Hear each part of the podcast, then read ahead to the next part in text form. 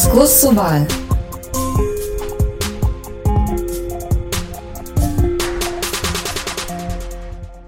Herzlich willkommen. Ich bin Nadine Drömme und ich leite gemeinsam mit Hanna Gleis das Netz, die Vernetzungsstelle gegen Hate Speech, ein Projekt des Better Place Lab. Äh, herzlich willkommen heute zu unserer Fishbowl-Runde und gleichzeitig zur ersten Folge unseres Podcasts. Diskurs zur Wahl wird der öffentliche Diskurs manipuliert. Ihr seid heute exklusiv bei der ersten Folge live dabei. Ab nächste Woche, ab dem 17.06. wird es insgesamt zehn Folgen bis Mitte Oktober geben. Und in jeder Folge laden wir ähm, spannende Menschen, Expertinnen aus Zivilgesellschaft, Politik, Wissenschaft und Medien ein, um eben über diese Frage zu diskutieren. Ermöglicht wird der Podcast ähm, freundlicherweise von Zoom und Better Place und einem dritten Partner, den wir nächste Woche hoffentlich auch nennen können. Ab der zweiten Folge äh, wird äh, unsere wunderbare Moderatorin Gilda Sahebi jede Folge moderieren. Gilda, du bist heute auch hier. Schön, dass du da bist. Du bist Politikwissenschaftlerin, Ärztin, Journalistin und Autorin. Bis vor kurzem warst du ähm, bei den neuen deutschen MedienmacherInnen für das Projekt äh, No Hate Speech Movement äh, aktiv. Du bist äh, Kolumnistin bei der Taz und arbeitest unter anderem auch für den WDR und die Welt. Wir freuen uns sehr auf den Podcast mit dir. Und worüber wir sprechen werden, das ist äh, etwas, was ich hier an der Stelle noch mit euch teilen möchte, etwas ausführlicher als nur den Titel, den ihr eben gehört habt. Also besonders im Hinblick auf die bevorstehende Bundestagswahl sollen in den einzelnen Folgen Phänomene wie Online-Hass, und Falschinformationen näher beschrieben werden. Es wird auch um Kanäle gehen, auf denen Hasskampagnen organisiert werden. Es soll um Menschen gehen, äh, die sich gesellschaftlich und politisch engagieren und zum Schweigen gebracht äh, werden sollen. Äh, es wird darum gehen, welche Auswirkungen das auf unsere Diskurskultur hat und wie wir die besser schützen und miteinander gestalten können. Wir wollen auch einen Ausblick geben, was wir eigentlich oder was wir brauchen äh, für die Zukunft, was wir uns für diese Diskurskultur wünschen. Die Zusammenhänge mit dem Wahlkampf 2021 sollen sichtbar gemacht werden, um all, eben all jenen Einblicke zu geben, die sich eine politische Meinung bilden wollen und müssen. So, und an dieser Stelle möchte ich äh, unsere heutigen Gäste begrüßen. Äh, herzlich willkommen Ferda Attermann, Pierre Lamberti und Johannes Hilje. Um euch einmal kurz vorzustellen, Ferda, du bist Journalistin, Autorin und Expertin für Diversität. Du bist Vorsitzende der neuen deutschen MedienmacherInnen und Sprecherin der neuen deutschen Organisationen. Deine Themen sind Diversität, Integration und Antirassismus. Deswegen haben wir dich heute hier zu dieser äh, Runde eingeladen. Schön, dass du da bist. Dankeschön. Ich freue mich auch sehr dabei zu sein. Pia, du bist Sozialpsychologin, Autorin und Geschäftsführerin der neu gegründeten Organisation CEMAS, das Zentrum für Monitoring, Analyse und Strategie. Dort erforschst du, warum Menschen an Verschwörungen glauben und welche Konsequenzen diese Weltbilder mit sich bringen. Die Themen, mit denen du dich darüber hinaus beschäftigst, ähm, sind Desinformation, Antisemitismus und Rechtsextremismus. Und ich freue mich sehr, dass du deine Expertise heute hier einbringst. Herzlich willkommen. Dankeschön. Und Johannes, hallo, herzlich willkommen auch an dich. Du bist Politik- und Kommunikationsberater, du bist Autor und du bist po Policy Fellow am Progressiven Zentrum. Deine Themen sind unter anderem politische Kommunikation, Populismus und Wahlkämpfe. Schön, dass du da bist. Hallo, vielen Dank für die Einladung. So, und bevor wir jetzt in die Diskussion starten, äh, möchte ich noch kurz auf das heutige Format eingehen, da sich das von den weiteren Podcast-Folgen ein bisschen unterscheiden wird. Also wir sind heute auf dem Community-Event von Das Netz und wir haben für diese Runde ein Fishbowl-Format gewählt. Das ist ähm, ein bisschen wie eine Panel-Diskussion, aber viel interaktiver und alle kommen zu Wort, die dabei sind. Also die Frage, die uns heute hier beschäftigt, ist, vor welchen Herausforderungen steht der öffentliche Diskurs zur Bundestagswahl? Dafür nutzen wir eben dieses Format. Ähm, Ferda, Pia und Johannes, ihr werdet miteinander über dieses Thema sprechen und eure jeweilige Perspektive und Expertise einbringen. Eine Besonderheit des Formats ist, äh, ist es, dass es nicht moderiert ist oder kaum moderiert ist. Vielmehr ist es äh, wie ein Gespräch, was ihr untereinander führt, wenn ihr in einem Café sitzt oder in einer anderen Umgebung, die zum ausführlichen Gespräch einlädt. Das heißt, ich werde gleich äh, nur diese Frage hier reingeben und es ist dann an euch, daraus ein spannendes Gespräch zu machen. Aber ich bin mir sicher, dem steht nichts im Wege, weil ihr da sicher alle viel zu sagen könnt. Äh, wichtig ist äh, für uns, für als ZuhörerInnen, dass ihr einander zu Wort kommen äh, lasst und ausreden lasst. Dann kann man euch natürlich umso besser folgen. Aber das gilt ja sowieso für alle Gespräche, die wir führen. Nach 20 Minuten äh, ist das Publikum an, an der Reihe, also ihr, jeder und jeder von euch kommt zu Wort. Dafür schicken wir euch in Breakout-Räume, äh, in denen ihr diese, äh, das Gehörte aufgreifen könnt und dazu diskutieren könnt. Die Fragen, die ihr ähm, besprecht oder die Impulse, die ihr habt, könnt ihr anschließend im Chat teilen. Und ich werde die ähm, teilweise äh, vortragen, je nachdem, wie viele reingegeben werden, werden wir nicht alle vorlesen, aber einige der Fragen gebe ich dann ähm, hier in die Runde rein, sodass unsere Gäste, die Fische in der Fishbowl weiter darüber sprechen können und die im zweiten Teil ihres Gespräches ähm, besprechen können. Während das Publikum in Breakout-Räumen miteinander spricht, geht das Gespräch ähm, unter euch dreien einfach nahtlos weiter. Also ihr könnt, ihr müsst äh, vielleicht nur kurz unterbrechen, aber ihr könnt dann eigentlich direkt äh, bei den Themen bleiben. Genau, und das machen wir jetzt äh, ungefähr zweimal hin und her, also dass die Fische sprechen, das Publikum spricht und das äh, wechselt. Und nach einer Stunde haben wir hoffentlich recht unterschiedliche Perspektiven gehört. Und wir wissen alle ähm, dann noch besser, worauf wir uns in den nächsten Wochen und Monaten konzentrieren müssen, welche Gespräche wir führen wollen und wie wir uns mit dem Diskurs beschäftigen äh, müssen. So viel vorab. Äh, jetzt frage ich euch, äh, Ferda, Pia und Johannes, vor welchen Herausforderungen steht aus eurer Sicht der öffentliche Diskurs zur Bundestagswahl? Ich meine, was wir ja gerade schon sehen, ist so ganz viel Desinformation, die sich insbesondere auch nochmal, finde ich, gegen Baerbock richtet, die ja als, als Frau, die sich auch nochmal mit Klima auseinandersetzt, ist das natürlich so ein Thema, was ja auch gerade ja rechtsextreme, rechtspopulistische Kräfte nochmal extrem anpiekst. Und da sieht man einfach schon, dass es da nochmal ja, ich finde, äh, ja, noch schrecklicher ist vielleicht als auch die Jahre davor, ne? dass wir es auf einmal irgendwie mit Deepfakes zu tun haben, irgendwie pornografisierten Inhalten und Fakes. Ähm, und ich glaube, da muss man sich wirklich einfach auch nochmal als Gesellschaft mehr mit dem Thema Desinformation auseinandersetzen und vor allem auch, wie koordiniert Desinformation stattfindet. Und ich habe den Eindruck, dass in der Gesellschaft oft noch so die Idee ist, das sind irgendwie so Einzelne und die machen das mal so ein bisschen. Aber wenn man das jetzt so beim Thema Impfen anguckt, da gab es ja äh, Studien auch zu, dass einfach ja, ein Großteil der Desinformation über Impfungen von ganz wenig Accounts kommt, ne? dass es koordinierte Kampagnen gibt, zum Beispiel auch gegen AstraZeneca,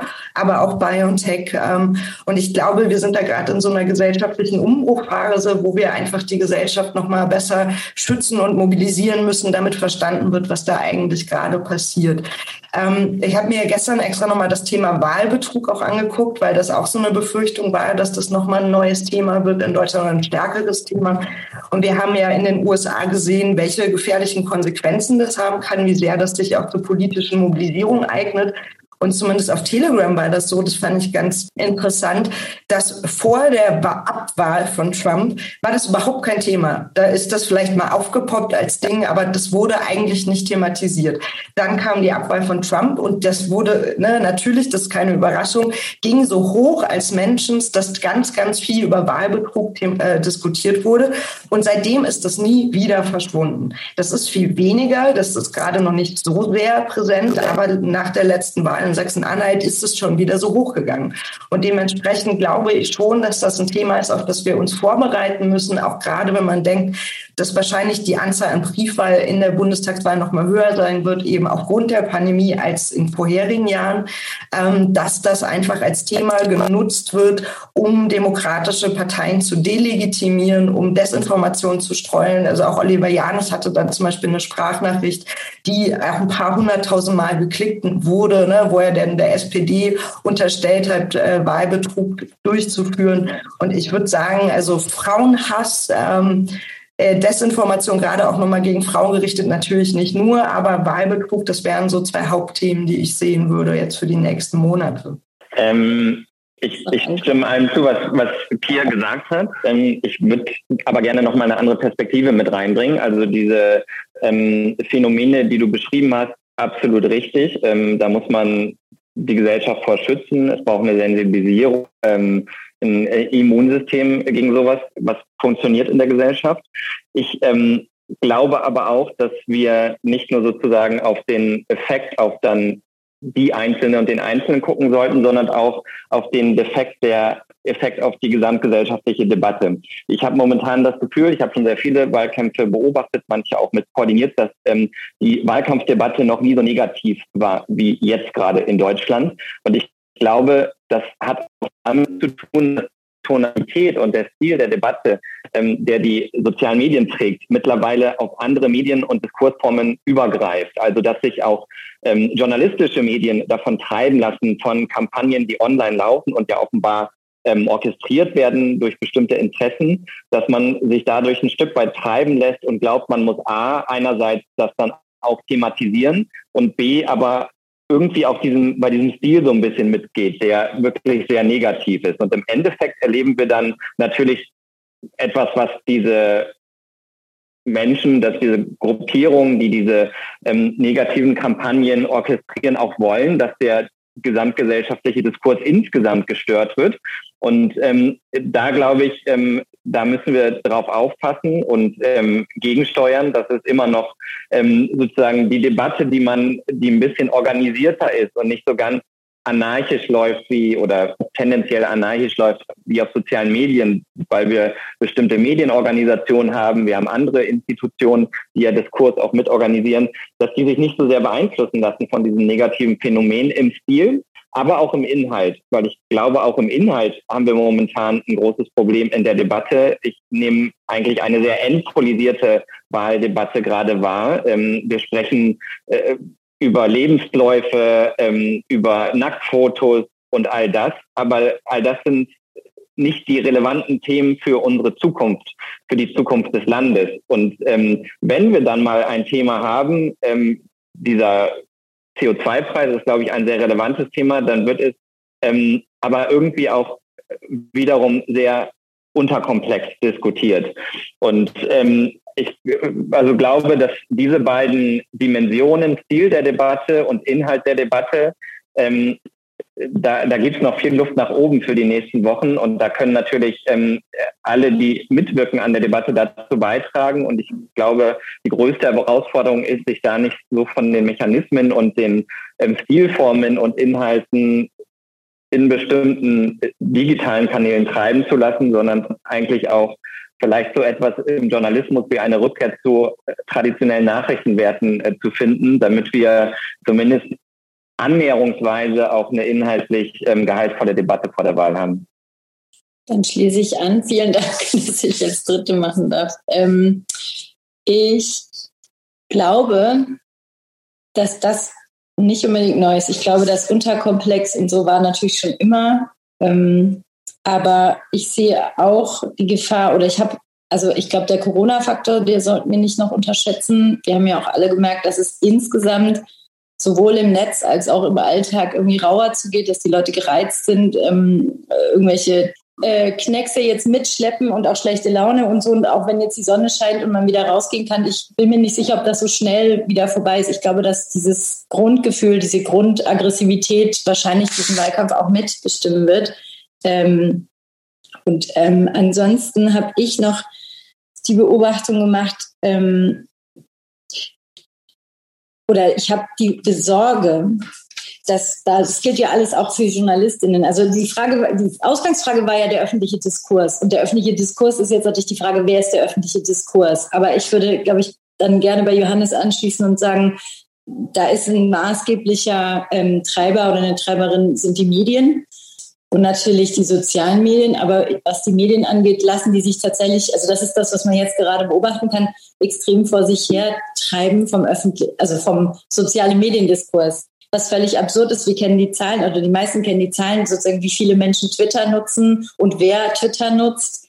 Äh, Und trotzdem ist es noch so, dass ganz oft Dinge von Twitter irgendwie, also so Stimmungen von Twitter rüberspringen in, in äh, klassische Medien, etablierte Medien, die dann irgendwie finden, sie müssen jetzt Titelgeschichten zu Sternchen machen, ähm, also Gender-Sternchen und ob das jetzt in Ordnung ist und wie, wie die Befindlichkeiten der, der Menschen sind, die da nicht mitkommen in einer Zeit, in der wir wirklich andere Themen prioritär setzen könnten. Also jetzt nach rein journalistischen Kriterien gibt es einige Themen, die gesetzt wurden in den letzten Wochen und Monaten, wo ich ein großes Fragezeichen dahinter machen würde. Aber auch JournalistInnen sind natürlich nur Menschen, die saßen auch monatelang oder sitzen alle noch zu Hause im Homeoffice, ähm, haben monatelang über Corona berichtet drauf und drunter und freuen sich, glaube ich, über alles, was jetzt so ein bisschen auch triggert und, ähm, und übrigens auch neben Corona noch gut klickt. Ich kann nicht so gut in, also ich, das ist eine These. Ich weiß nicht, inwieweit sowas eine Rolle spielt. Aber Fakt ist, dass natürlich die Themen, die in den sozialen Medien extrem gut laufen und extrem emotional anheizen sozusagen, dass die halt auch gut klicken. Das ist ähm, tatsächlich so. Immer mehr Menschen holen sich die Medien auch nicht mehr, also ich sag mal bei der Spiegel Online App oder bei Zeit Online, sondern das schwappt zu ihnen rüber über die sozialen Medien und das sind dann halt meistens die Themen, die eben triggern. So, das ist, das kommt noch hinzu zu dem, zu dem ganzen Fake-Thema. Und was ich gerade erlebe und schwierig finde, ist, dass, ähm,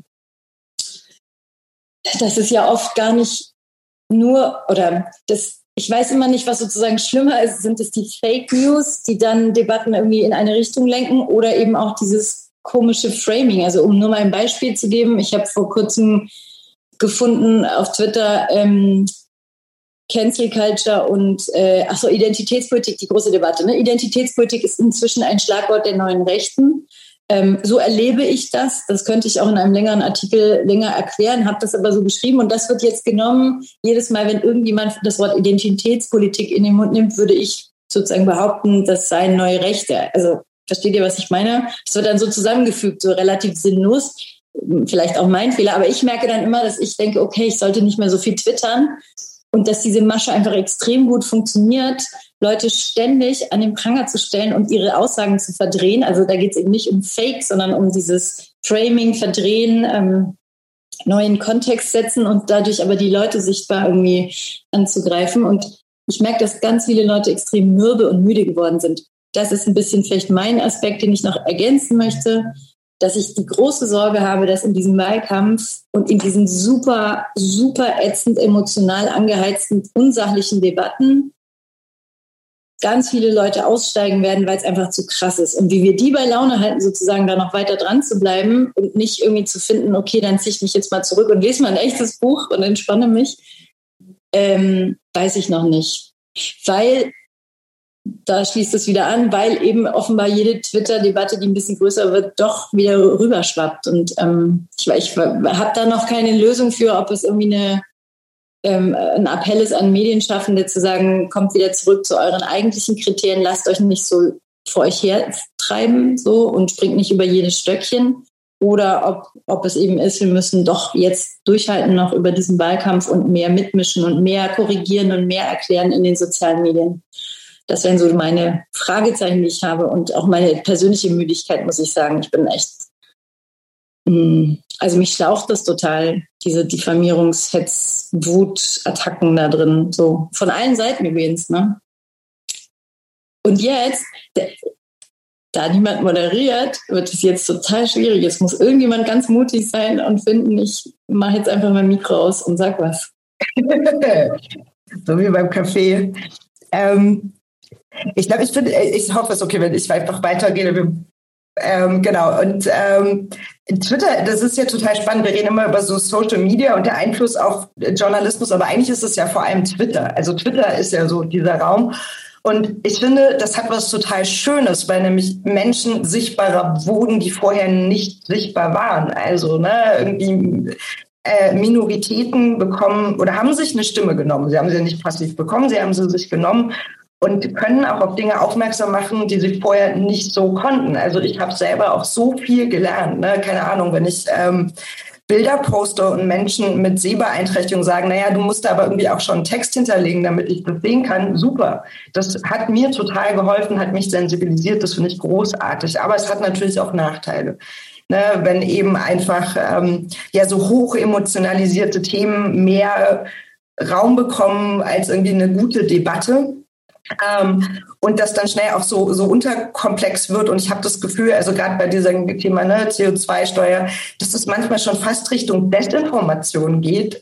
Ähm, also nicht komplett, aber so, so in diese Richtung, weil einfach dann nur so Schlagwörter in den Artikeln sind und aber eigentlich so die Debatten um soziale Gerechtigkeit einfach voll vernachlässigt werden. Und das macht natürlich was, wenn Leute irgendwie äh, 20 Mal lesen, Baerbock sagt. Ähm, ich will sie jetzt gar nicht so verteidigen, mir fiel es einfach nur in dem Kontext stark auf.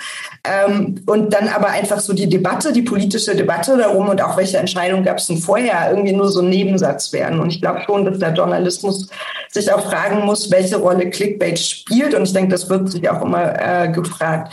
Und einen anderen Punkt, den du auch gemacht hast, finde ich auch total spannend. Und ich glaube, darüber muss auch gesprochen werden, ist nämlich, was ist denn eigentlich die postpandemische Gesellschaft? Also wie sieht die aus? Und ich habe mal angefangen, mich damit auseinanderzusetzen. Was gibt's denn da so an Forschung? Was, was wissen wir denn aus anderen Pandemien? Ähm, und da war es so, und natürlich kann man das nicht immer eins zu eins übersetzen, weil das äh, ja andere historische Konstellationen sind, dass du in der Pandemie hattest du, und das ist jetzt nicht verwunderlich, ähm, pandemiebezogene Demonstrationen. Ne? Also das, was wir irgendwie auch gesehen haben, die Pandemie war das Thema. Die Pandemie wirkte aber bei anderen, also in, in der Vergangenheit immer wie so eine Art sozialer Inkubator. Das heißt, gesellschaftliche Themen wurden runtergedrückt. Natürlich, wir haben, also haben alle über die Pandemie gesprochen. Und dann ist das danach so ein bisschen explodiert und auf einmal kam das alles wieder hoch. Und das heißt, soziale Unruhen sind historisch gesprochen immer erst nach der Pandemie aufgetaucht.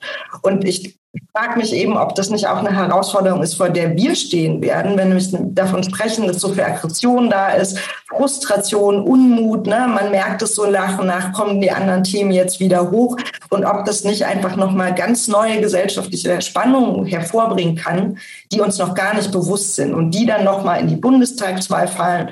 Und wir hatten ja so ein paar gesellschaftliche Ereignisse, ne? auch äh, die Eskalation in Nahost, die hat man hier gesehen. Das hat auch einfach nochmal, der, der Krieg war in den sozialen Medien einfach auch da, das muss man so sagen. Der war auf der Straße da. Ähm, es gab nochmal einen starken Anstieg an Antisemitismus und dann haben wir jetzt die Bundestagswahl. Dann ist auch noch so eine EM, ne? überall Deutschlandflaggen so. Das triggert manchmal auch Patriot, äh, patriotische nationalistische Gefühle.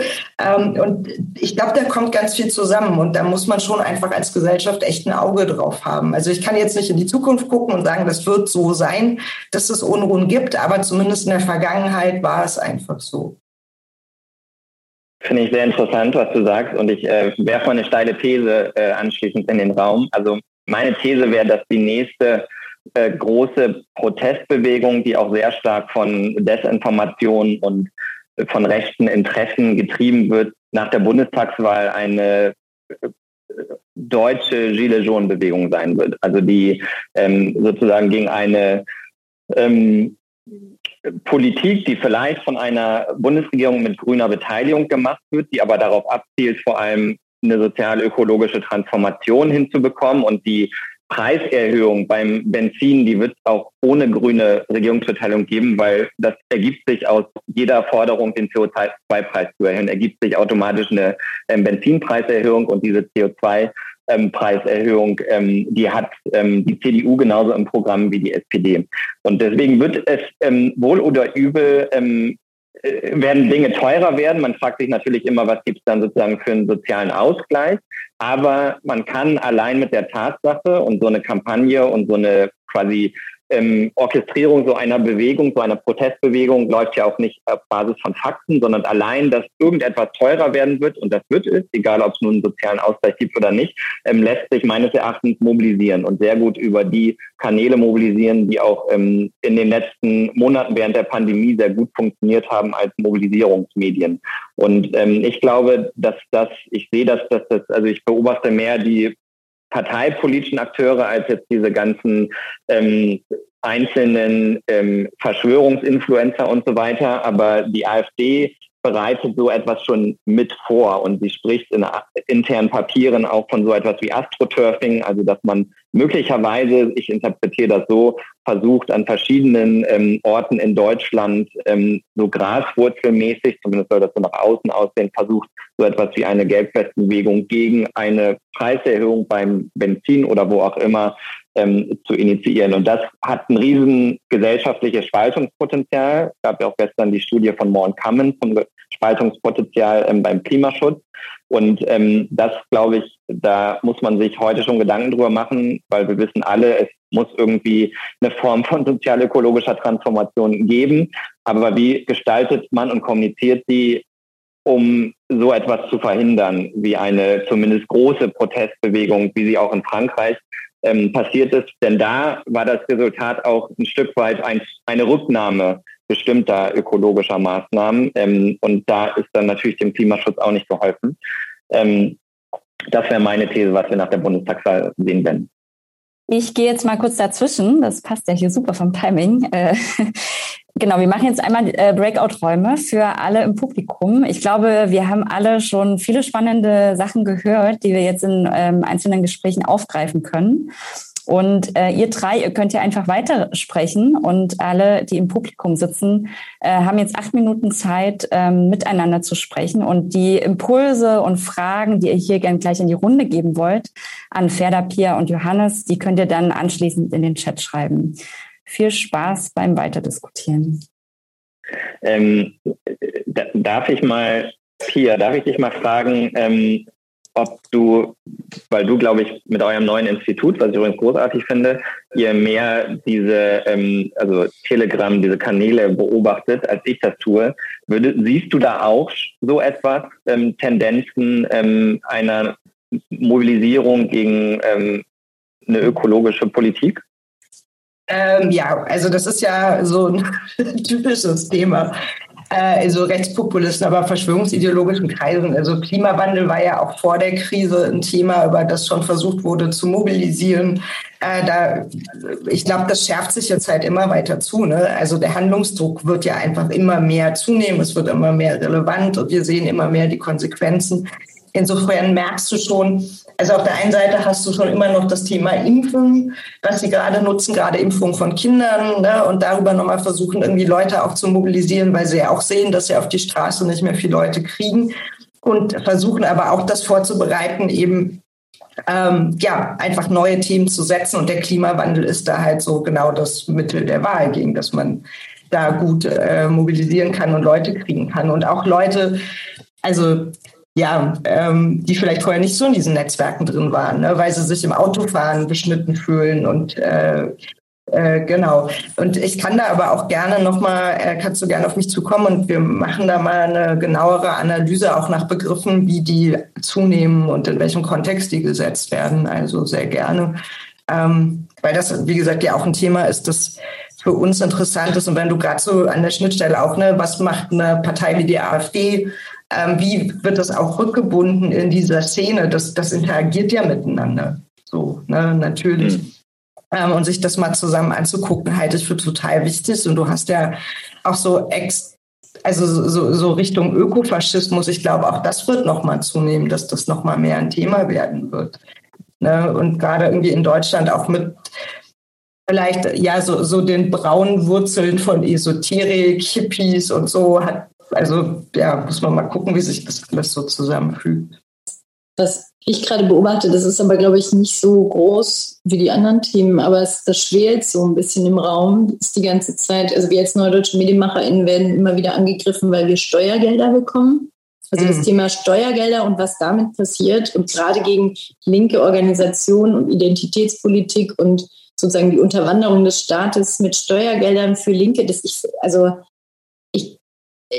das hat zwar, ich glaube, in den sozialen Medien, oder ich kann es nicht, also es würde mich interessieren, was, ob ihr da auch was beobachtet dazu, weil ähm, wir denken immer, okay, das sind ein paar Idioten, die stellen halt Anfragen, dann schreibt die junge Freiheit darüber, Tichys Einblick, bla bla. Aber es kommt über die sozialen Medien immer wieder, egal was wir machen, wird da immer Leute, die da drunter schreiben, ja, äh, also ich zum Beispiel schwimme in Steuergeldern offenbar und ähm, mache damit Propaganda gegen die AfD und äh, gegen alle, die mir nicht lieb sind und nicht politisch korrekt, falls ihr das noch nicht wüsste. Also die, die Methode kenne ich auch schon lange. Ähm, wir haben 2017 vom Progressiven Zentrum mal eine Studie gemacht, wo wir Befragungen gemacht haben rechtspopulistischen Hochburgen und das hat zu einer kleinen Anfrage der AfD geführt, die das auch so ein bisschen getriggert aufgenommen haben durch ähm, das ähm, rechtsradikale Milieu. Ähm, und da haben die eine kleine Anfrage im Bundestag gemacht an die Bundesregierung, weil das Auswärtige Amt teilweise die Studie mitfinanziert hat. Und da, weil mein, mein Name tauchte dann da auch auf in der Anfrage und dann habe ich das so ein bisschen verfolgt und ähm, beobachtet in den Netzwerken. Und ähm, mein Eindruck war, diese kleine Anfrage hat die AfD eigentlich nur für ihre Echokammer gemacht, weil da haben sie es dann kommuniziert. Das haben die, ja. die haben keine, ich habe verglichen, die haben keine Pressemitteilung dazu gemacht, aber haben mit den Antworten, ähm, also zum Teil auf ihren Social Media Kanälen damit gearbeitet. Und ähm, das, äh, also das, das ist, glaube ich, eine Methode, die sieht man bei der, bei der Partei selbst, aber auch bei den anderen ähm, Akteuren sehr stark. Immer diese, dieses, ähm, wer finanziert hier was und ähm, ja, und die Bundeszentrale auch, ne? Das ist aber ein guter Punkt, wie viel Energie das alles kostet und auch wie viel Zeit. Also ich denke mir das auch immer bei so Desinformation, wie viel Zeit, also ne, du, du haust einfach irgendwas raus. Ne? Also keine Ahnung, Trump spricht von Wahlbetrug. Wie viele Menschen dagegen arbeiten müssen, um das irgendwie wieder einzufangen? Das ist echt Wahnsinn. Also man kann damit wirklich auch irgendwie Systeme lahmlegen, indem man einfach solche Sachen verbreitet. Ne? Und irgendwie, wie gesagt, du brauchst es ja noch nicht mal belegen. Du sagst das einfach. Und ich glaube, Deine Punkte sind halt auch nochmal total wichtig. Das eine ist halt, was macht denn so die extreme Rechte oder die verschwörungsideologische Szene, aber auch diese Normalisierung von rechten Diskursen in der Gesellschaft macht mir zunehmend Sorge. Und ich habe das Gefühl, also auch aus diesem Verschwörungsmilieu, dass du einfach so in den letzten, also am Anfang hatte ich das Gefühl, es gibt so eine Positionierung dagegen und es war in der Gesellschaft so, so ein Schockmoment, wo man sagt, was passiert denn da gerade? Ne? Und ähm, dann gab es aber immer mehr so, so, so, so, so ein Ausfasern in die Gesellschaft, sei es sowas wie alles dicht machen zum Beispiel, ne, da hat sie das schon, oder auch ähm, Netzwerk Wissenschaftsfreiheit, das geht auch so in die Richtung. Die haben halt auch so dieses ne, Cancel Culture und da beschwert sich der Mathematikprofessor, dass er Cancel Culture unterliegt. Wo ich mich frage, wo denn? Also wo, wo wird man denn als Mathematikprofessor gecancelt? Ich kann mir das nicht vorstellen. Ähm, und auch mit so total verkürztem Verständnis von Wissenschaftsethik arbeiten. Ähm, und das ist das, was bei dir so als Identitätspolitik wieder ankommt. Ne? Und wo, wo es so schwer ist, sich gegen zu positionieren, weil du halt in der, der so viel beschworenen Mitte der Gesellschaft ja auch ganz viele hast, die sich dann sagen, ja, aber, aber das geht ja wirklich nicht. Man darf ja wirklich nichts mehr sagen. Ne? Und mit dem Denderstern und dem Veggie-Freitag und was soll denn das? Und dann werden da so so Scheindebatten geführt und das, was eigentlich wirklich wichtig ist, da kommt man gar nicht mehr zu, weil man immer nur diese Feuer auslöschen muss. Aber ist das nicht eine der Kernfragen? Also wie können wir dieses Derailing und ständige Ablenken, das hattest du ja auch gesagt, Johannes, dass man irgendwie quasi gar nicht mehr, kann man da, gibt es da nicht irgendwie eine Idee oder Strategie, wie man den Fokus, weil, weil ehrlich gesagt, wenn wir Twitter mal Twitter sein lassen könnten, wäre ja extrem viel geholfen, weil Twitter an sich hat ja nicht diese Reichweite. Also du kannst ja damit gar nicht wahnsinnige Wählerschaft mobilisieren, sondern erst, wenn das in die breite Debatte übergeht. Und das finde ich ist so die große Frage.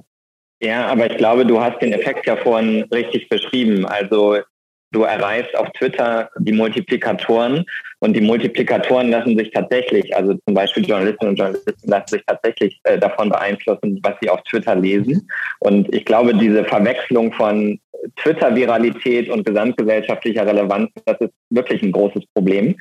Ähm, ich, ich frage, und, und ich glaube auch, also es ist gar nicht so einfach zu sagen, ähm, man könnte jetzt ja sagen, wir brauchen eigentlich so unter den demokratischen Kräften da so einen Konsens für irgendwie jetzt einen guten, fairen Wahlkampf und so weiter. Das wirst du nicht her hinbekommen. Du wirst es auch unter den demokratischen Parteien nicht hinbekommen, weil zum Beispiel, also dieses, dass die CSU da vorletztens diese ähm, Kackkaufen-Emojis ähm, verwendet hat, ähm, auch in Bezug auf Annalena Baerbock, ist für mich eine auch ein, tatsächlich eine neue Dimension des Negativen unter den demokratischen Parteien gewesen. Aber gerade bei diesen Parteien, ähm, bei CDU, CSU, gibt es momentan überhaupt kein Interesse an einem inhaltlichen Wahlkampf, weil das wunderbar funktioniert, diese ähm, äh, sozusagen dieses Auseinanderschrauben von Annalena Baerbock und ähm, ihres, ihres Lebenslaufs und so weiter. Man sieht ja die Effekte schon in den Umfragen, nicht allein diese Debatte, aber für die CDU-CSU läuft dieser völlig entsachlichte Wahlkampf eigentlich ist genau das, was sie wollen. Sie haben ja noch nicht mal ein Programm bis heute. Und ähm, deswegen bin ich immer so ein bisschen skeptisch. Ähm, also hat jetzt keiner von euch gefordert, aber ich höre das dann manchmal von anderen, die dann so fordern, wir brauchen irgendwie einen Konsens unter den demokratischen Kräften für einen fairen Wahlkampf und so weiter. Wird sich am Ende wenn das, wenn der unfaire Wahlkampf irgendwem in die Karten spielt, wie das jetzt gerade bei CDU, CSU der Fall ist, dann werden die das weitermachen und weiter betreiben. So ist Wahlkampf dann am Ende, kann ich zumindest aus meiner Erfahrung sagen. Also ich, mein, ich bin auf ganz vielen eben Riesenfan von Social Media, finde ich großartig, hat ganz viele Chancen, aber ich frage mich halt auch, ob wir nicht irgendwie also ganz viel ist halt so salopp geworden. Ne? Also, ne, dass auf einmal irgendwie so die Polizei Witze twittert oder irgendwie der Verfassungsschutz oder so. Und ich weiß gar nicht, ob ich das möchte, dass solche Institutionen so agieren. Und ich glaube, das ist halt auch das, was du beschrieben hast, was auch Parteien machen, ne? dass man auf einmal ein Kack-Emoji postet. Und deswegen, also haben, haben wir so eine komische ja, so ein scheinbar flache Hierarchien, die dann aber auch verschleiern, wie so gesellschaftliche Prozesse funktionieren. Und ich glaube schon, da muss man irgendwie überlegen, wie man mit umgeht. Wahrscheinlich eine Selbstverpflichtung ist immer irgendwie so, ja, hm, haben wir unterschrieben und jetzt, jetzt was. Aber äh, ja, das ist ein gesellschaftlicher Raum. Man muss sich überlegen, wie man den einfach auch gestalten will. Gute Überleitung äh, zu der ersten Frage hier im Chat. Ähm, ich teile mal drei Fragen oder vier Fragen sind es jetzt. Die erste Frage, ähm, die hereingegeben wurde, äh, war, wir stimmen vielem zu, was wir gehört haben, aber was heißt das denn jetzt für die Zivilgesellschaft? Können und sollen wir etwas machen? Deswegen, das war eine ganz gute Überleitung eben. Äh, ein zweiter Gedanke ähm, hier war, wie viel oder nee, viele PolitikerInnen verspielen gerade Vertrauen. Das wiederum fördert Verschwörung und Frust.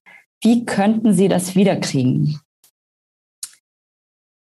Ein weiterer Punkt, äh, wie tragen wir das Wissen aus unserer äh, Expertinnenblase hier nach draußen an die breitere Öffentlichkeit? Das passt auch ganz gut zu der More in Common Studie, die auch eben schon genannt wurde. Äh, und die letzte Frage, letzte Gedanke für die Runde. Welche Bevölkerungsgruppen in welchen Regionen spielen welche Rolle? Wer wird erreicht, wer nicht? Das passt gut äh, mit der Frage davor zusammen.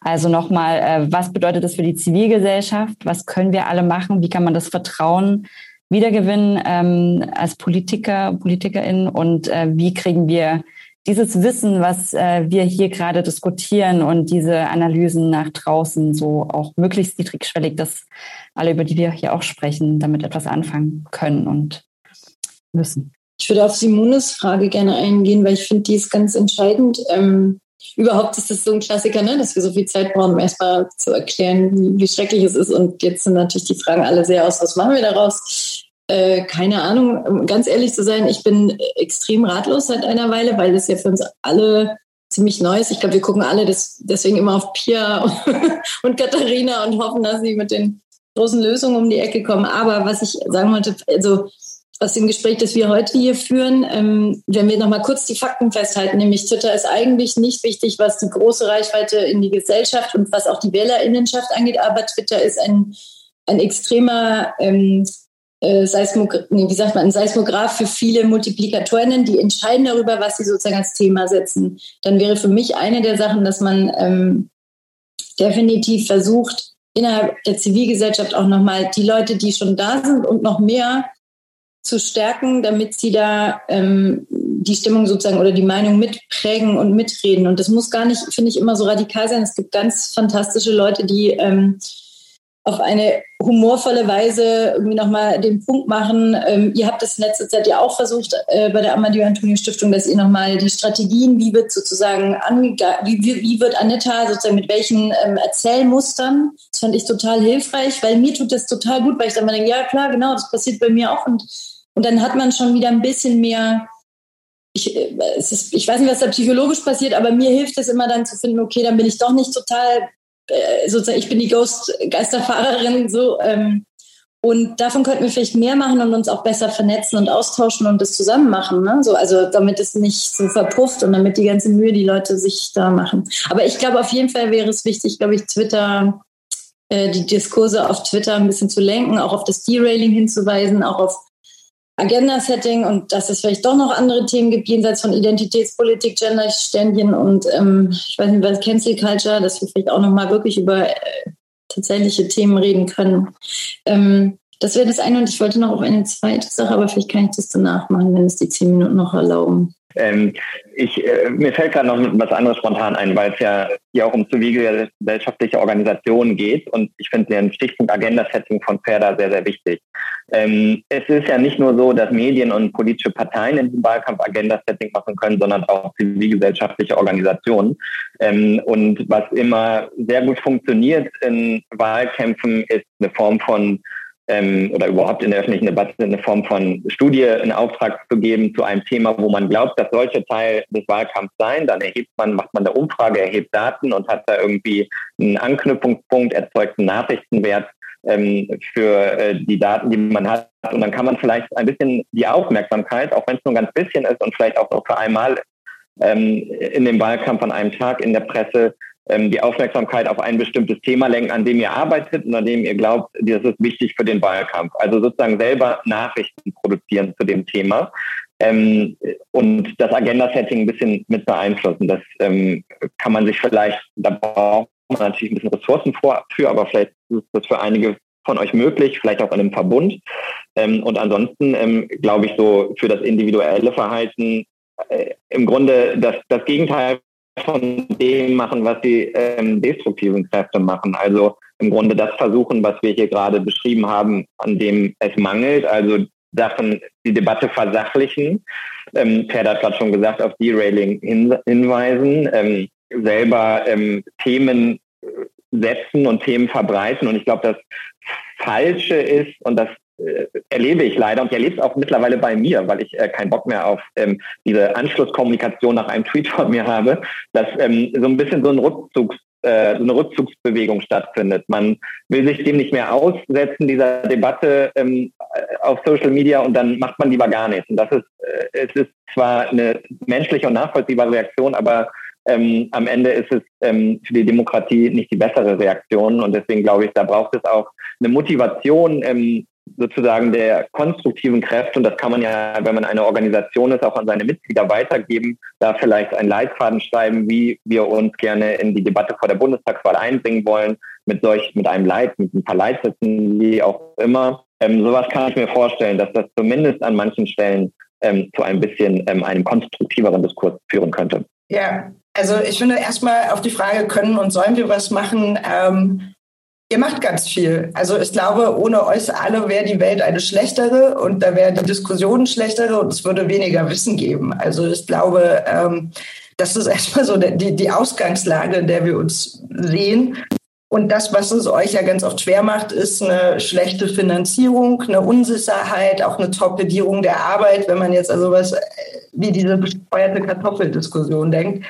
Ähm, und genau, also das finde ich das erstmal auch immer wichtig zu sehen und zu sagen. So, ähm, ne, also äh, und davon ausgehend, ähm, was ich glaube, ich, also beziehungsweise andersrum, ich habe äh, mein, mein Schwerpunkt im Master war Medienpsychologie und da haben wir uns auch mal mit so Social Media auseinandergesetzt und ähm, es war so, dass man am Anfang glaubte in Social Media, ne, die sind anonym, die sind alle böse und die machen ja nur schlimme Dinge da.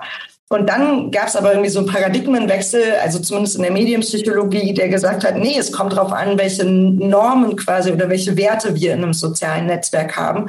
Und wenn die cool sind, dann sind die Menschen auch total nett zueinander. Und das habt ihr bestimmt ja auch alle mal gesehen. Ne? Es gibt Facebook-Gruppen, die sind gigantisch groß.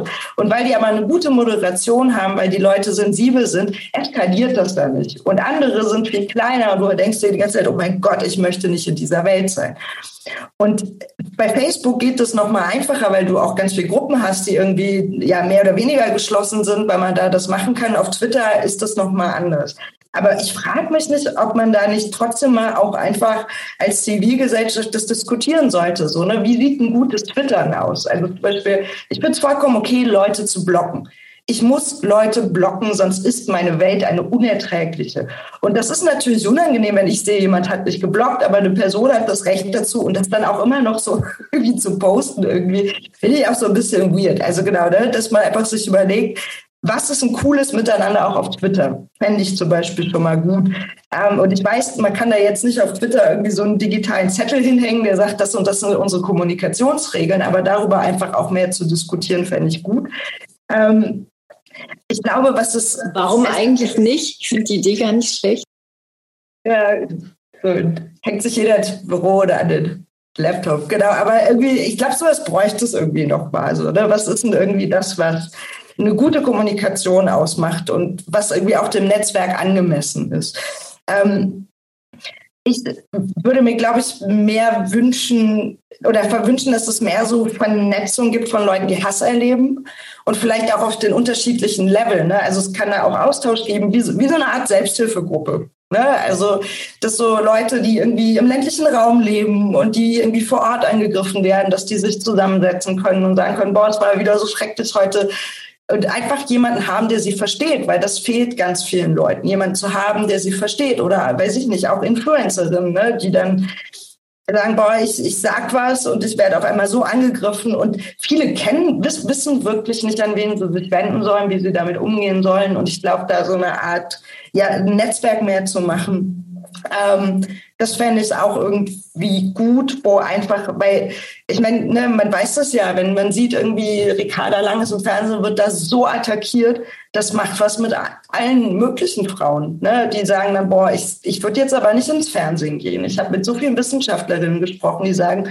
ich, ich würde jetzt kein Interview mehr geben, weil ich Angst habe, dass ich so attackiert werde. Also deswegen, ja, dass man sich da vernetzt und gemeinsam stark ist, ich glaube, das braucht. Danke zwischendurch. Äh, wir schicken jetzt nochmal das Publikum in Breakout-Räume ähm, und die zwei Fragen, äh, also einmal die zum Vertrauen der PolitikerInnen und äh, Zusammenhalt in der Gesellschaft oder welche Bevölkerungsgruppen wir mit dieser ähm, Diskussion, die wir hier führen, auch erreichen sollten und wie wir die erreichen können. Ähm, könnt ihr hier nochmal diskutieren oder auch gleich im Anschluss. Und jetzt letzte Breakout-Runde für das Publikum. Danach sammeln wir nochmal Fragen, falls neue dazugekommen sind. Und dann macht ihr sozusagen einen kleinen Abschluss. Und ähm, ja, viel Spaß nochmal. Ja, dann macht doch ihr doch mal von den ND, NDMs eine Studie über welche Themen die Menschen im Bundestagswahlkampf mehr diskutieren wollen öffentlich und über welche Themen weniger. Ich glaube, das wären interessante Ergebnisse. Aber wir machen, also wir müssten das Geld fundraisen und dann ein Institut beauftragen. Ich weiß nicht, wer dafür die richtigen sind als NDM. Also wir verstehen uns nicht unbedingt als Institut, dass da Sachen, aber der Mediendienst könnte das machen, ne? Hm. Was wäre die Frage? Ja, also wenn man so, wenn man so, also ich glaube, ich meine, das ist jetzt spontan, aber hm. so, eigentlich so simpel, über welche Themen sollte mehr gesprochen werden. Die Leute nehmen ja auch gerade den Bundestagswahlkampf und die Debatte wahr. Und ich habe, also meine mein Grundgefühl wäre, dass die das auch nicht unbedingt so cool finden, wie gerade die Themensetzung ist im Bundestagswahlkampf in der Debatte. Und wenn man fragt, über welche Themen sollte mehr gesprochen welche werden, über welche Themen sollte weniger gesprochen werden, wäre super simpel. Bei Fragen kann man an YouGov oder so geben, kostet nicht so viel. Ähm, und da würde man wahrscheinlich ähm, irgendwie lustige Ergebnisse kriegen. Also was wir als total effektiv erleben, ist tatsächlich mit so zentralen, größeren, seriösen Medien zu sprechen. Also weil also mhm. es klingt jetzt total doof, aber das, was wir hier feststellen, nämlich dass die ständig über Stöckchen springen und irgendwie selber den Themen, also nach journalistischen Kriterien gar nicht so relevanten Themen hinterher springen und hetzen. Ich glaube, das ist denen oft gar nicht so bewusst, weil die setzen sich halt morgens in die Konferenz und dann reden sie halt darüber, wer gestern was sozusagen, also jetzt ganz so simpel ist natürlich nicht und so platt, aber welcher Tweet die meisten, also das, das, das kriegen die ja mit und sind dann auch beeinflusst davon. Und, ähm, und ich habe jetzt ein paar Mal erlebt, dass wenn man den Leuten sagt, naja, ihr habt damals, also das, ich hatte das bei Ingo Schulze gelesen, dem Autoren, der hat gesagt, so schön plastisch, ähm, wir haben im Ostdeutschland 20 Jahre lang Montagsdemos gehabt. Und dann kommt einmal Pegida um die Ecke und, der, und es gab nie Berichterstattung. So. Dann kommt einmal Pegida um die Ecke und die gesamte bundesdeutsche Medienlandschaft macht die Spots an. Und da nochmal auch die Verantwortung sozusagen durch die Aufmerksamkeitsökonomie, das alles mal anzusprechen, Das war neulich in so einem Gespräch mit Ingo Zamperoni, wo er meinte, ja, stimmt eigentlich, müssten wir nochmal irgendwie rekapitulieren. Also ich glaube, das ist total hilfreich. Also vielleicht kann man sich den Umweg sozusagen über äh, Themen setzen, über Medien sparen und würde einfach in Gesprächen mit JournalistInnen ähm, also ich bin jetzt mal, ja, die sind alle total ratlos, was das Fake News-Thema angeht. Das heißt, wenn man anbieten würde, ihr zwei, ähm, Pia mit ihrem Institut und du mit deinem Wissen sozusagen, ihr würdet äh, so in so ein Redaktionsgespräch, ihr würdet anbieten, dass ihr da mal hingeht und denen erzählt, wie kann man damit eigentlich umgehen und das dann da auch nochmal erwähnt, dass es eben auch wichtig ist, sich da nicht so vor sich her treiben zu lassen und dass es wichtig ist, die Themen zu setzen und eben wirklich selber zu gucken und nicht ähm, so ein Schwerpunkt auf die sozialen Medien und das als, als Gefühlsbarometer für Menschen da draußen zu nehmen, weil übrigens Journalistinnen sind ja auch nicht mehr rausgegangen. Die haben ja quasi auch nur übers Internet ihre Fühler ausgestreckt, was glaube ich auch nochmal einen Effekt gehabt haben dürfte. Also es war schon vorher auch sichtbar, aber jetzt noch mehr. Und das ihnen alles mal einmal kurz zu sagen, ich, ich habe das Gefühl, dass das macht dann bei den Leuten Klick, Klick und dann funktioniert es ein bisschen. Wäre vielleicht auch eine Möglichkeit. Aber da könnten wir als NDM also was wir halt haben, ist ein wahnsinnig guter Verteiler in alle Redaktionen rein. Also wenn ihr so ein Angebot mal machen wollen würdet, eingeladen zu werden und da mal was zu erzählen über Fake News und Strategien und Wahlkampf und Derailing oder was weiß ich, dann könnten wir in, in so einem Fall zum Beispiel super gerne unseren Verteiler zur Verfügung stellen, dass ihr da oder dass man das irgendwie in Kooperation macht oder so. Wäre jetzt so mein erster naheliegender Impuls. Ähm, ja, ich glaube, man unterschätzt auch, ähm, also ich habe ja viel auch mit der Presse geredet, ähm, Nadine schon da zu unterbrechen, äh, im, im letzten Jahr ähm, auch so, ne, was, was macht denn diese ganzen Attacken irgendwie so mit Lügenpresse mit denen? Und ich glaube, auch das unterschätzt man total. Wenn man halt permanent hört, ne, man sei Lügenpresse, man sei Systempresse, man hat ja äh, äh, man ist berichtet verzerrt, dann, dann nehmen die das irgendwann auch an. Ne? Und das hat, ja genau, also das sind ja auch Menschen. die sind ja jetzt, äh, obwohl sie natürlich faktisch basiert sind, Menschen. Und dann auch mal, also was, was ich dann oft mache, ist zu sagen, naja, aber guck mal, in dieser Verschwörungsszene ist es, gibt es eigentlich so ein total instrumentelles Verhältnis zu Medien. Die lesen Medien.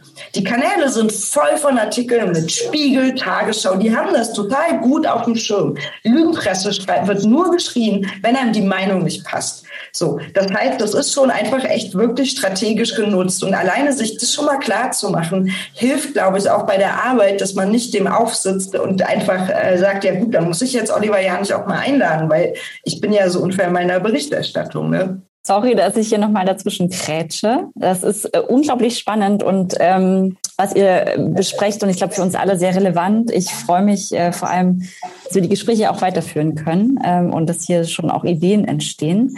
Ich würde jetzt gern, ähm, weil wir nähern uns dem Ende, noch einmal alle bitten, die Gedanken und Impulse, die ihr in Gesprächen hattet, hier in den Chat zu stellen, auch wenn wir jetzt nicht alle beantworten können. Aber wir als das Netz Vernetzungsstelle, wir nehmen die auf jeden Fall mit. Wir machen diese weiteren neuen Podcast-Folgen und auch ihr in euren Projekten mit euren Hintergründen könnt da ähm, sicher das ein oder andere andere ähm, mitnehmen.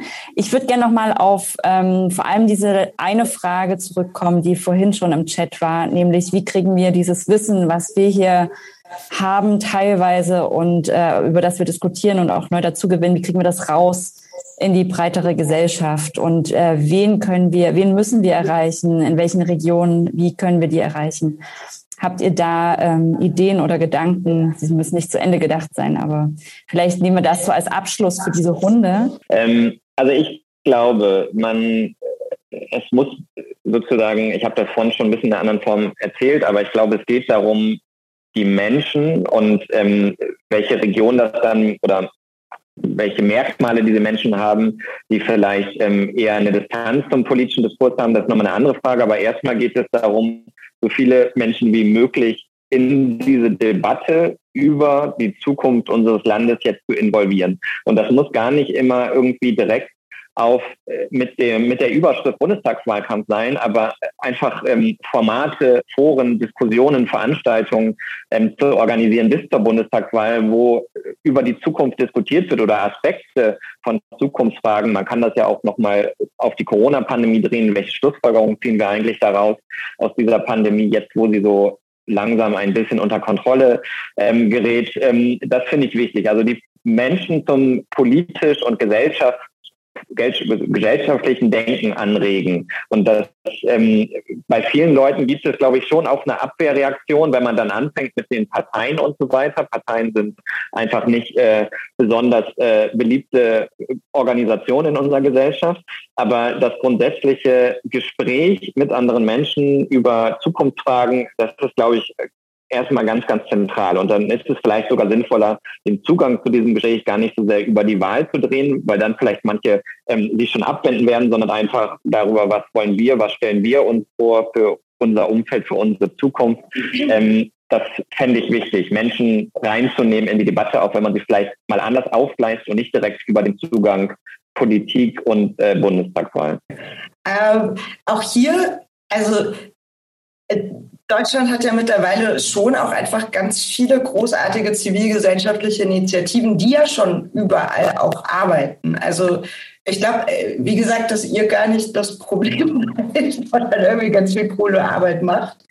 Ähm, die wird halt nur einfach erschwert. Und ich glaube, da gibt es ja, wie gesagt, ähm, sehr coole Ansätze. Und vielleicht das, was ähm, ich sinnvoll fände, wäre da eben auch so eine Evaluation und Austausch, so, so ein ehrlicher, was funktioniert denn eigentlich? Also wo haben wir vielleicht gute Erfahrungen gemacht und merken, cool, irgendwie an der Schule haben wir damit total gute, äh, ja, weiß ich nicht, Diskussionen geführt, die Kids waren irgendwie interessiert. Ähm, oder ja, das und das hat nicht so funktioniert. Und ich glaube, das ist manchmal schwierig, auch einfach, weil ja diese Förderlogik auch Konkurrenzen schafft. Aber das wäre was, wo ich sagen würde, dass man vielleicht so gemeinsam ja, Tools evaluiert, Ansätze evaluiert und sieht, was funktioniert gut, was funktioniert gut in einem eher ländlichen Raum, was eher in einem städtischen, was eher bei jung, bei alt ähm, und das so funktioniert. Und ich glaube nochmal so ein anderer Punkt, ähm, es gibt halt jetzt gerade ganz, ganz viel Online-Materialien, gerade auch im Umgang mit Fake News. Und mir ist es immer auch wichtig zu sagen, wir brauchen aber auch Offline-Sachen. Also die Studienlage ist noch nicht so eindeutig, aber so was es auch aus den USA gibt, ist, dass Menschen über 65 siebenmal häufiger Fake News teilen als Menschen, die über 20 sind. Die kennen auch die Angebote in Deutschland viel, viel weniger. Und ich glaube, da müssen wir auch hin, das ist weniger sexy. Ne? Mit Social Media kann man Reichweite einfacher teilen. Das ist in so einer Zeit der quantitativen Verwertungslogik, glaube ich, für viele dann auch einfach ein Ansatz, der gewählt wird. Aber ich glaube, wir brauchen gute Offline-Materialien zum Umgang mit Fake News weil ich das selber auch erlebt habe. Irgendwie im Briefkasten hatte ich dann so Corona-Leugner-Sachen. Ich hatte aber nie irgendwas, das mich aufklärt. So, ne? Also das war irgendwie was war, was dem was entgegensetzt. Und ähm, es gab irgendwie oder gibt in Deutschland, ich glaube, allein von den Freiheitsboten 400 Lokalgruppen, die Millionen von Flyer, ich glaube, die haben 10 Millionen Flyer gedruckt ne, und die verteilen die.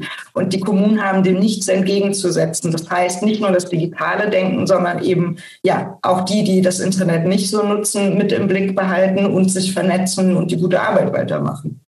Ich würde vielleicht auch nochmal einen Schritt zurückgehen, also nicht nur wegen der Bundestagswahl jetzt, sondern ähm, perspektivisch ist es, glaube ich, ganz, ganz wichtig, dass wir, ich weiß nicht, ob Medienkompetenz das richtige Wort ist, aber dieses resilient machen, also junge Leute in Schulen von vornherein darauf aufmerksam machen, dass, ähm, dass sie vorsichtig mit Quellen umgehen und mit dem, also so die Digital Natives ähm, viel besser darin vorbereiten, dass sie nicht so empfänglich sind für alles Mögliche, weil Studien ja zeigen, dass da ganz viele überhaupt nicht erkennen können, was eine seriöse Quelle ist und was nicht.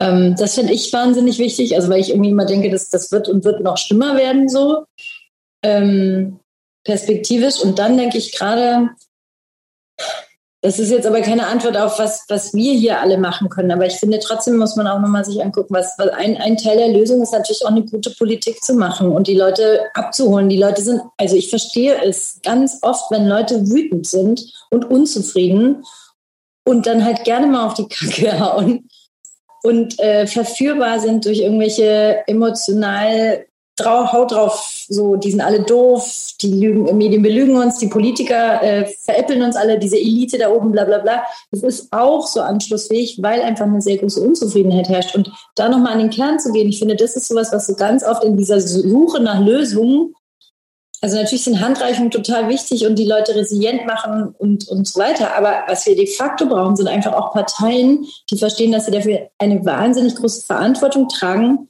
wenn RechtspopulistInnen und Rechtsextremistinnen gut, ähm, erfolgreich sind, dann ist es immer auch die Schuld der etablierten demokratischen Parteien, weil die einfach Leute links liegen lassen, weil die Nicht-WählerInnen irgendwie überhaupt nicht mehr mitzählen. Also wer, wer kümmert sich noch um die und so weiter. Also für mich ist es so, ich finde, wir sollten bei diesen Themen auch nochmal die, die große gesellschaftspolitische Debatte nicht aus den Augen verlieren und Leute, die das Gefühl haben, die da oben die tun was für mich oder es bringt was zu wählen. Es lohnt sich für mich, weil es ist eben nicht wurscht, ob jetzt die, die Grünen oder die Schwarzen oder die Braunen da sitzen.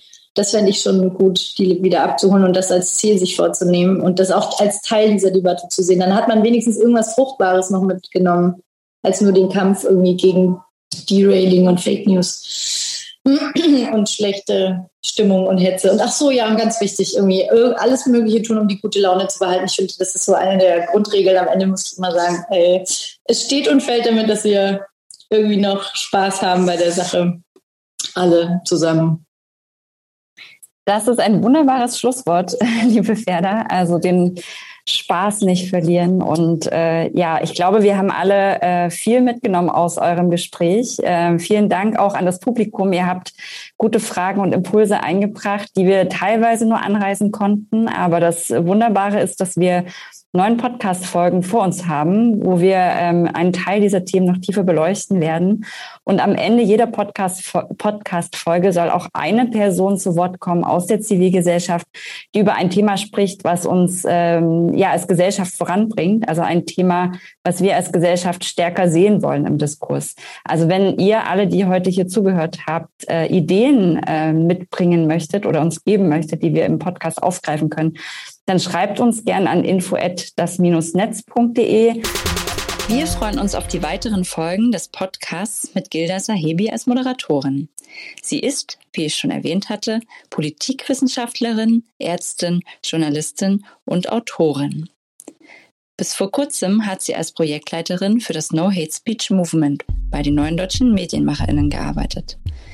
Sie ist Kolumnistin der Taz und arbeitet unter anderem für den WDR und die Welt.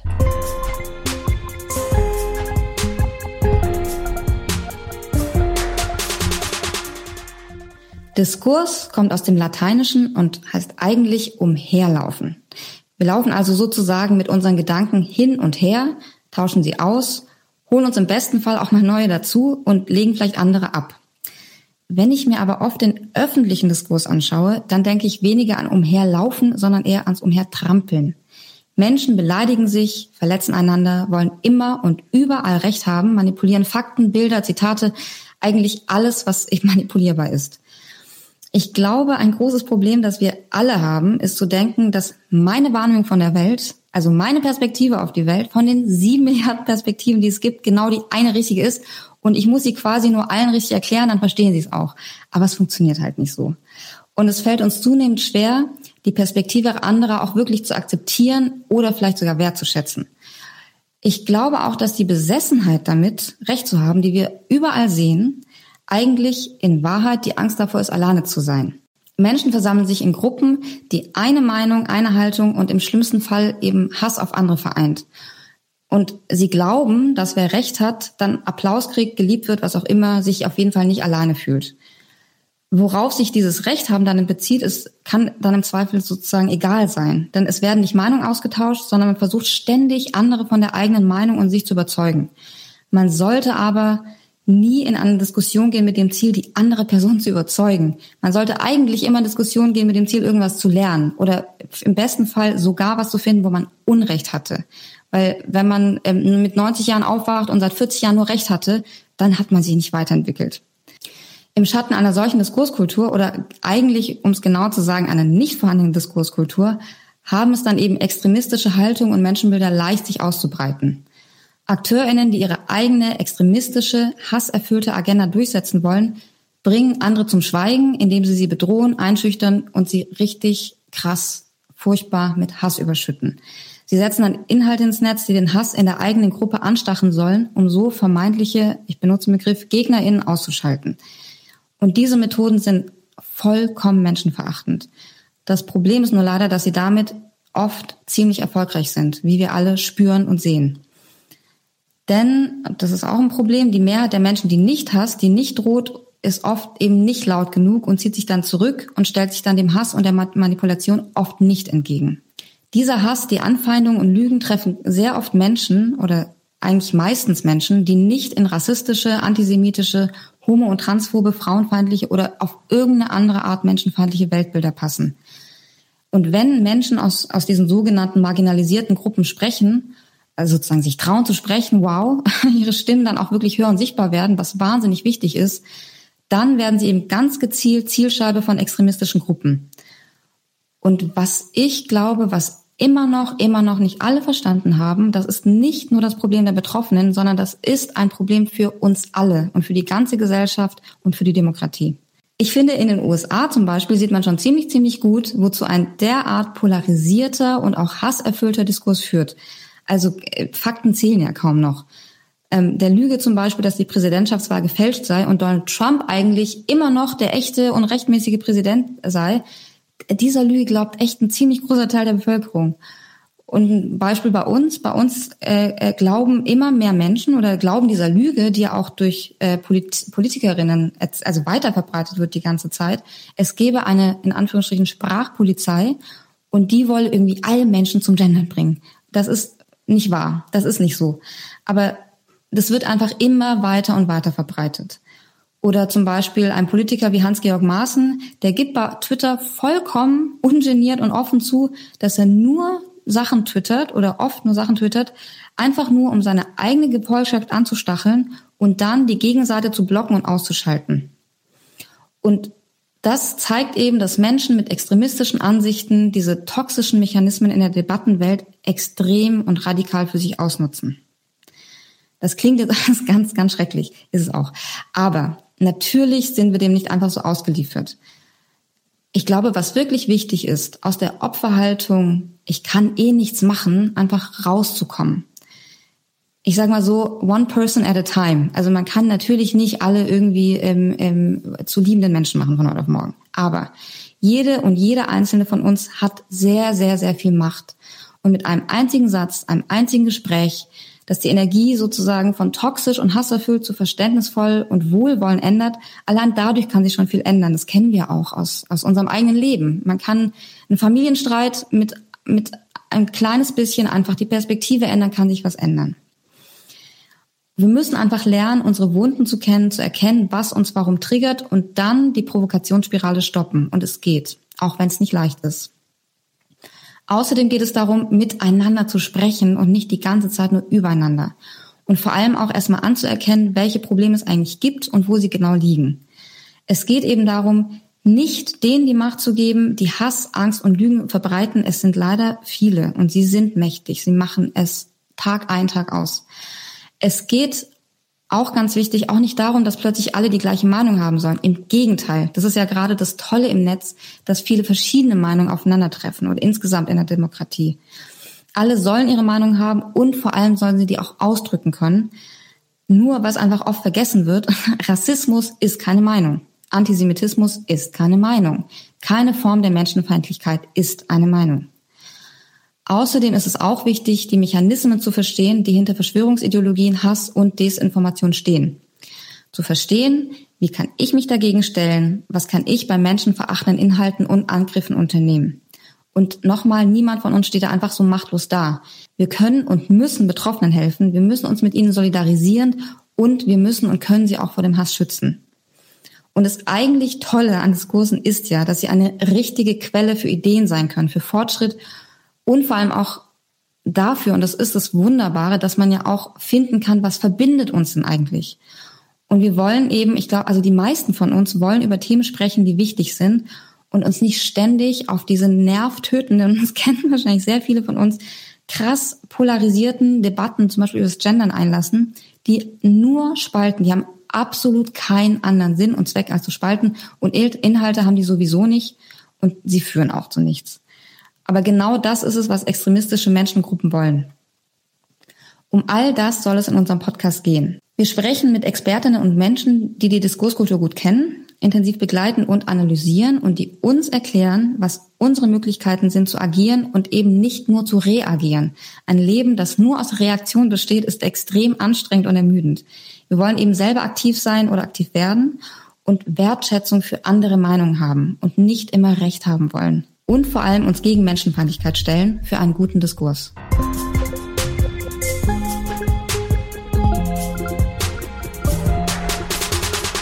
Diskurs zur Wahl.